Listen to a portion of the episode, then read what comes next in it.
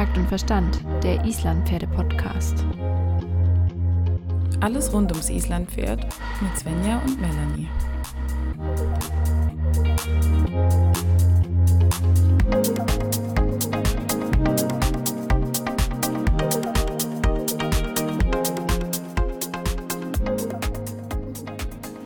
Guten Morgen. Es ist dieses Mal wirklich live, live Sonntagmorgen. Richtig, Live-Live-Podcast für heute, weil Ja. heute ist eine ganz besondere Folge. Eigentlich sind alle unsere Folgen ganz besonders. Du klingst aber wieder so philosophisch.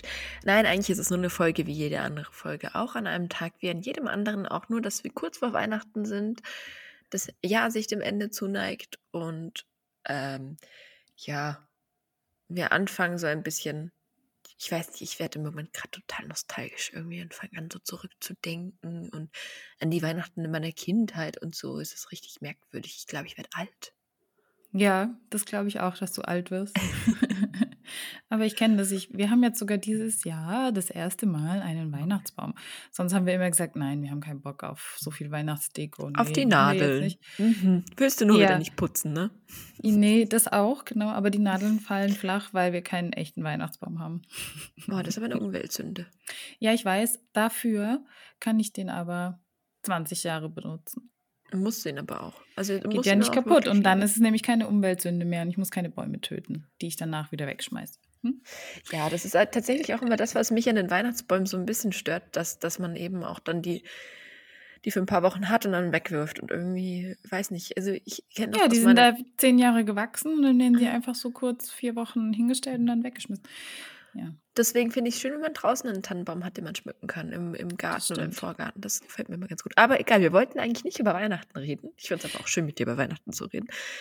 Sondern eigentlich haben wir uns heute vorgenommen, mal über ein Thema zu sprechen, das extrem elementar ist für uns Pferdemenschen.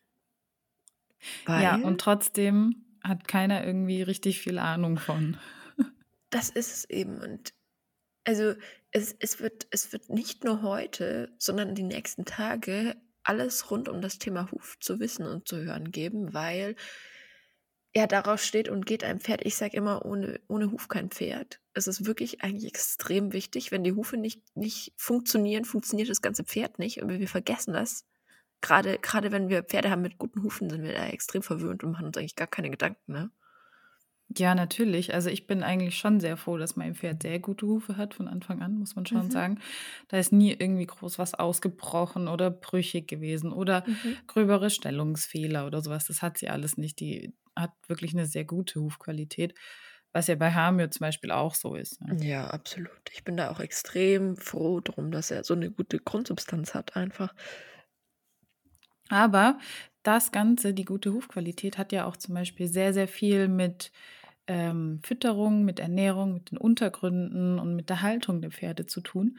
Darauf werden wir aber noch detaillierter eingehen, weil wir haben uns ein paar Experten dazu geholt. Ähm, so viel verraten wir aber noch nicht heute, oder? Wir können, wir können ein bisschen was verraten, und zwar, dass es ähm, diese Woche einfach mehrere Podcasts geben wird. Die sind vielleicht ein bisschen kürzer. Es ist vielleicht alles nicht, nicht jetzt jedes Mal eine 40-Minuten-Podcast, aber es wird einfach mal ein paar Folgen geben und die werden sich halt immer mit einem Thema rund um den Huf beschäftigen. Und ich glaube, es ist einfach super wichtig und die sollte sich unbedingt jeder anhören, weil es ist eigentlich Wissen, das gehört einfach wirklich mit dazu, zum Grundwissen, das ein Pferdebesitzer haben sollte. Aber muss ich ganz ehrlich gestehen, dass irgendwie, also ich auch nicht hatte, unbedingt. Nee, ich finde das auch schwierig. Das kriegt man jetzt auch nicht einfach so vermittelt, wenn man sich nicht aktiv drum kümmert, sage ich mal. Man sollte dann anfangen, irgendwie seinen Schmied, wenn man einen Schmied hat, den immer wieder auszufragen, warum er denn irgendwie was macht. Warum beschlägt er mit ähm, sechs Nägeln oder warum mit acht Nägeln oder keine Ahnung, warum macht er Kappen vorne am Eisen drauf oder eben nicht. Und wie guckt er sich? Der guckt sich auch auf das Laufbild an, wie das Pferd läuft und entscheidet dann, was er wo wegnimmt am Huf. Und das ist für uns normale Reiter ja eher so ein Mysterium, weil man sich auch nicht traut, da irgendwas selber zu machen. Ich glaube, man darf theoretisch auch gar nicht, darf man selber so viel machen, ganz offiziell? Also ich weiß, dass du in Deutschland nur Pferde, fremde Pferde beschlagen darfst, so mit Eisen und so weiter, wenn du ausgebildeter Hufschmied bist. Ähm, wie es jetzt mit anderen Berufsbezeichnungen ist, ähm, wo es da auch wirklich viele gibt, muss man dazu sagen, kann ich dir jetzt nicht so genau sagen. Aber ich weiß, dass auf jeden Fall, wenn es ums Beschlagen geht, gibt es eine klare Regulierung. Wobei bei deinem eigenen Pferd, wenn du dein eigenes Pferd beschlägst, ich glaube, dann kann fast keiner was sagen. Würde ich zwar niemals auf die Idee kommen, um Gottes Willen, aber. Nee, nee, nee, da kannst du richtig viel falsch machen. Wenn ja. du den Nagel nur einen Ticken zu tief rein oder, oder zu schräg oder sonst irgendwas, kannst du richtig was verletzen. Und ja, das, das muss nicht sein. Nein, das muss ganz und gar nicht sein. Ähm, also ich kenne das ja, früher gab es eigentlich einen Schmied und der hat immer beschlagen, fertig aus. Eine andere Möglichkeit gab es eigentlich fast nicht. Und ich habe dann erst angefangen, mit meinem ersten eigenen Pferd das ein bisschen mehr mich damit zu beschäftigen und auch drüber nachzudenken. Vor allem hat die dann ja auch das Fohlen bekommen. Und während dieser Zeit war sie eben Barhof und dann habe ich angefangen, mich ein bisschen mehr damit zu beschäftigen, was es eigentlich heißt, ein Pferd Barhof zu haben und ob das dann damit auch noch tölten kann oder ob das nicht mehr geht. Ne? Da gab es ja auch so die Gerüchte, ja, ein Isländer kann eigentlich nur beschlagen gescheit tölten, weil pff, ohne geht es nicht gescheit. Ja, aber dass die halt auch auf der Wiese tölt zeigen ohne Eisen, ne? daran hat man irgendwie nicht so gedacht, ich weiß es nicht. Und dann habe ich angefangen, mich damit zu beschäftigen und auch mit den Alternativmöglichkeiten, die es mittlerweile ja zuhauf gibt. Mhm, absolut. Also vom, vom Hufschuh über Klebebeschlag und was weiß ich, gibt es wirklich alles, was man permanent oder temporär an den Pferdehuf dran zimmern kann. Ich muss ja. dir ganz ehrlich gestehen, ich war da immer extrem konservativ, was das Thema anging und war immer der absolute Eisenvertreter. Also mhm. ich war immer so, aus Pferd kommen Eisen drauf. Und dann ähm, in der Zeit, wo dann Hammer eben zu mir kam, als er von dir zu mir kam, war er ja eben Barhof. Und da habe mhm. ich dann erst angefangen, mich so richtig mit dem Thema auseinanderzusetzen. Mhm, auch was so die Stellung des Hufs angeht, auch ein bisschen die Bearbeitung. Darüber können wir aber dann auch nochmal später sprechen, wie was ich dann auch ein bisschen selber gemacht habe und selber ein bisschen gelernt habe. Und umso länger man sich mit diesem Thema befasst, umso krasser wird, wie komplex es einfach ist. Und ähm, also es ist wirklich eine Wissenschaft für sich. Also mittlerweile verstehe ich total, warum jetzt jemand, der Hufmiet werden will, einfach auch so viele Jahre Ausbildung machen muss, dass er wirklich auch ein guter, also nicht zwangsläufig, aber dass er ja, in der ein, ein guter Hufschmied werden sollte. Ja, Ausbildungsberuf, genau. Ja, ja. Und deshalb finde ich es auch schwierig, gleich alles mit Eisen zu verteufeln, zu sagen, Eisen sind böse. Ne? Aber du warst auch mal so. Also du, du hattest ja. schon auch mal die Tendenz zu sagen, Eisen sind total scheiße. Also das muss man ja. schon mal sagen. Ja, das stimmt. Das war eben da bei meinem ersten Pferd. Dann habe ich auch versucht, die wirklich Barhof umzustellen. Beziehungsweise wir haben das länger gemacht. Die hatte dann Duplo-Eisen. Das sind diese Kunststoffeisen, ähm, die auch mhm. genagelt werden, aber innen drin einen Eisenkern haben und außen drum Gummi. Ähm, mittlerweile finde ich die gar nicht mehr so gut. Ähm, hat sich meine Meinung aber auch gewandelt. Und dann hatte ich die Sache mit den Hufschuhen probiert und Hallastiatner war ja auch lang Barhuf, mhm. was auch sehr gut funktioniert hat, auch mit Schuhen. Ähm, ich hatte sie jetzt im Sommer aber beschlagen mit ganz normalen Eisen, vier Stück rundum.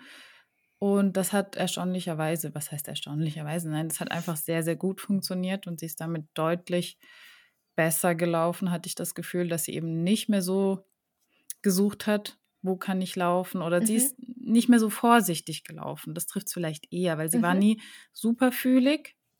Das nicht, aber man hat schon gemerkt, dass sie mit den Eisen einfach sich mehr getraut hat. Und mhm. das hat eigentlich ganz gut getan. Und jetzt im Winter habe ich sie jetzt wieder barhof.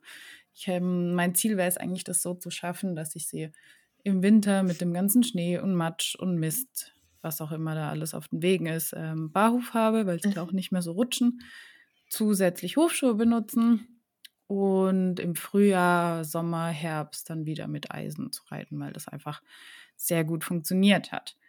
Ähm, das wäre so ein Mittelweg. Aber ich weiß, es gibt mittlerweile ja auch sehr viele Lager, die dann eben, wie, wie wir letztes Mal auch schon gesagt haben, ne, schwarz-weiß, gut, böse. Also so ist es halt nicht mir macht die Theorie ähm, hinter dem ganzen Hufmechanismus und auch das, was, was die Barhuf-Experten, nenne ich sie jetzt einfach mal so, sagen, macht für mich schon noch sehr viel Sinn. Ja. Und ich war da auch wirklich überzeugt dann auch, wo ich sagte, okay, von der Theorie her macht das alles Sinn. Aber wie du dann auch gesagt hast, dann hat man sein Pferd trotzdem mal beschlagen, wenn man irgendwie das Gefühl hat, es ist irgendwie nicht so ganz rosig und bei Hamir ist es halt auch so, er lief auf einmal total souverän. Mit den Eisen hat er sich viel ganz anders fortbewegt als dann eben Barhof, wo ich sage, okay, für den Winter, wenn ich jetzt vielleicht nicht stundenlang ausreiten gehe, kann das wunderbar funktionieren, aber gerade im Sommer, wenn man wirklich auch sagen will, man will mal Strecke machen, man will mal ein bisschen was schaffen, ähm, da sind die Eisen für die Pferde manchmal irgendwie anscheinend doch eine Erleichterung. Aber ich finde es spannend, weil du hast ja unabhängig von mir eigentlich das Gleiche beobachtet, dass eben deine Stute Ja. trotz Hufschuhe und guter Bearbeitung, ich meine, die hat ja wirklich auch Top-Hufe, Ja. ähm, dass sie auch immer da ein bisschen versucht hat, den weichsten Weg zu wählen und Ist auch verständlich, ist ja in Ja. gewisser Weise natürlich ein natürliches Bedürfnis des Pferdes, weil die Mhm. wissen ja instinktiv schon, wo sie gut laufen können. Und ähm, ich habe aber auch gemerkt, dass es mit der Umstellung, mm, je länger man das durchgezogen hat, besser geworden ist, dass Mhm. die Hufe sich angepasst haben. Die Hufe sind je nach Untergrund, die sind härter geworden. Die haben Mhm. sich wirklich nochmal verändert.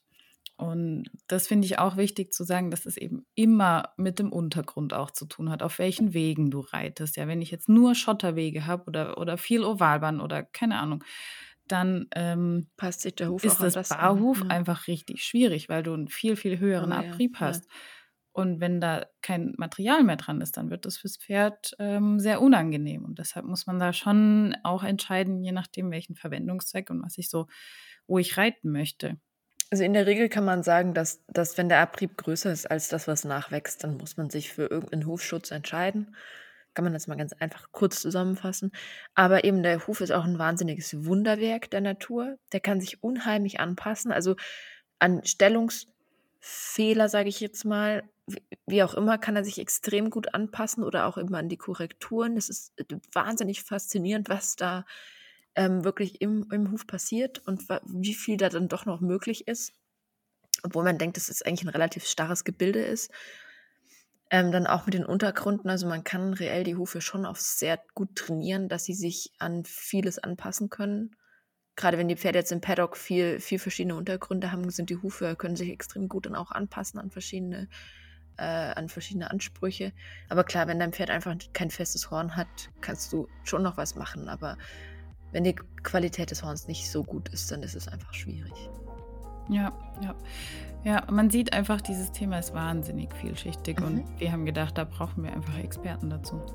Das ist richtig und deswegen würde ich sagen, überlassen wir auch den Experten mal ähm, noch, Die Bühne. noch die, die Bühne und die Theorie und ich freue mich auf jeden Fall auf morgen. Ab morgen geht's los. Ähm, ab morgen wird die Veronika uns ein bisschen was zum Thema Hufe erzählen und ähm, wer dann noch so kommt, da sind wir dann gespannt und verraten noch nicht so viel. Genau, wenn ihr jetzt ganz, ganz dringende Fragen habt, die wir unbedingt irgendwie noch klären sollen, dann schreibt uns einfach eine Mail Ja. oder eine Nachricht bei Instagram. Wir versuchen das dann noch irgendwie einzubauen. Ansonsten freue ich mich auf die nächsten Tage und wünsche euch ganz viel Spaß. Ja, das wünsche ich euch auch. Macht's gut. Ciao, ciao. Tschüss.